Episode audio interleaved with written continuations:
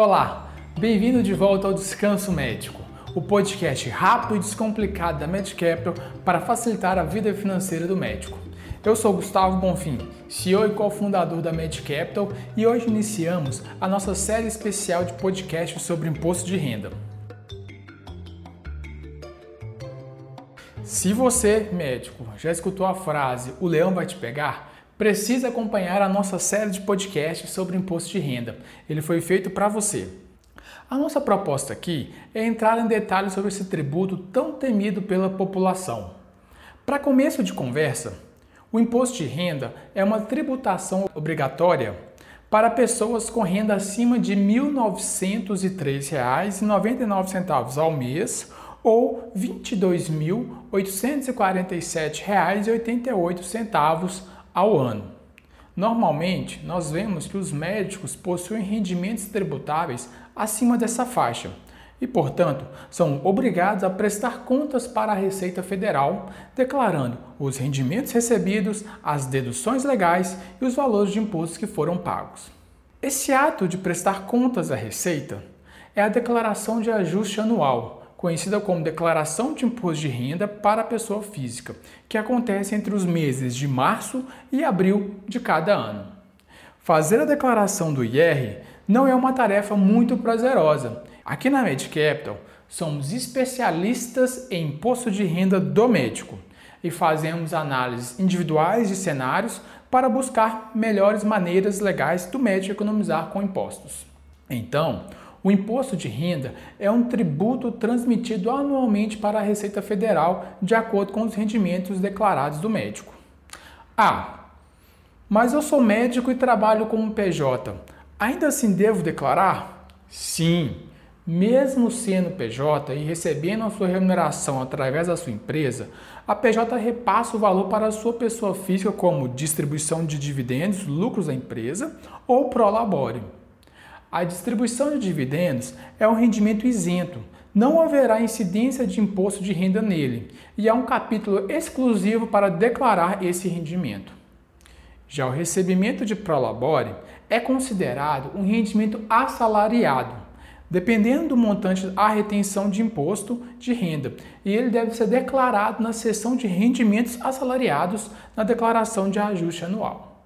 Explicando um pouco melhor, Sobre a sua PJ já incide os impostos mês a mês. E no mês de fevereiro de cada ano é realizada a declaração de imposto de renda da pessoa jurídica. Se você já é cliente da MedCapital, nós já fizemos esse processo para a sua empresa. Por meio desse processo, geramos a DIF, que é a Declaração de Rendimentos dos Sócios. Nela, colocamos os valores recebidos como distribuição de dividendos e também os valores recebidos como prolabore. Esses valores serão lançados na sua declaração de imposto de renda da pessoa física. Vamos ter um episódio especial apenas sobre o funcionamento dos regimes tributários para as PJs médicas. Então, se você ainda não segue o Descanso Médico, já segue aí para não perder os próximos episódios. Ao longo do ano de exercício, a cobrança, digamos assim, de imposto de renda acontece de maneiras diferentes.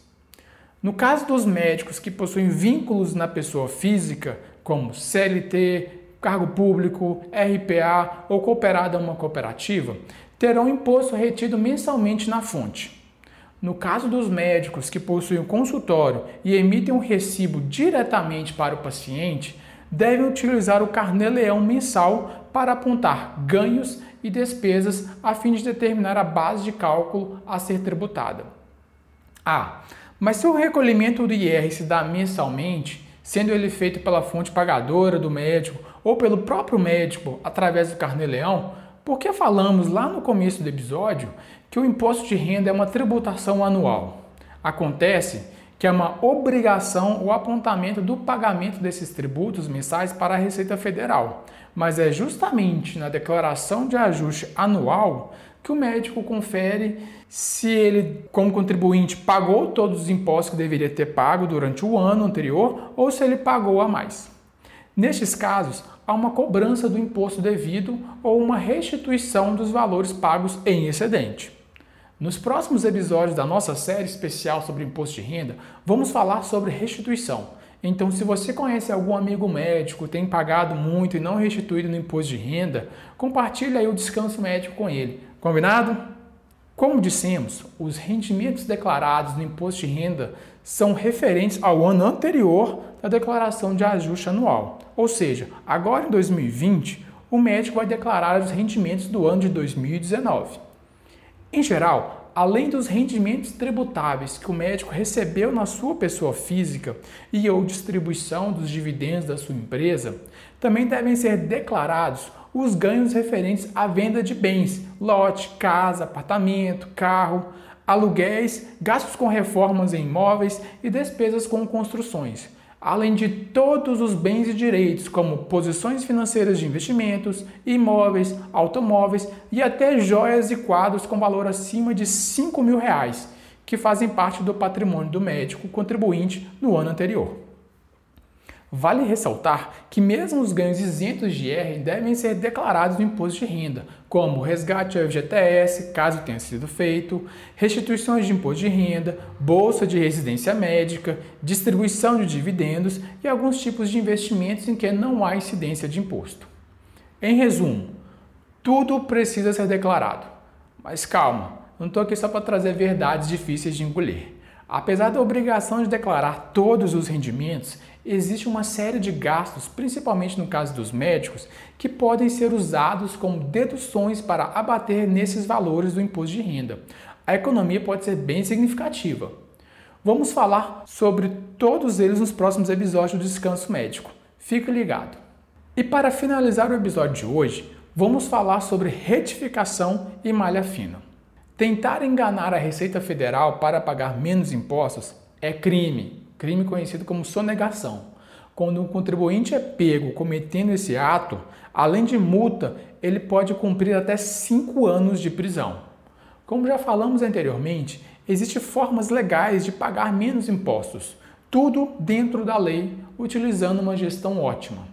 Aqui na MedCapital, somos especialistas em imposto de renda do médico e já tivemos vários cases de sucesso de médicos que pagavam valores altíssimos de impostos devido à Receita Federal na declaração de imposto e a partir da nossa análise de cenários e orientações começaram a pagar valores menores ou até mesmo restituir. Se você precisa de ajuda com isso ou conhece algum médico, entre em contato conosco é só acessar nosso site medcapital.com.br.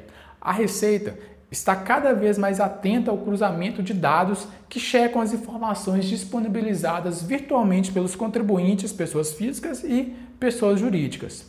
Ou seja, se um paciente declara que gastou X reais com uma consulta no seu consultório e você não declara esse ganho, é muitíssimo provável que você cairá na chamada malha fina e seja chamado para a Receita para prestar esclarecimentos.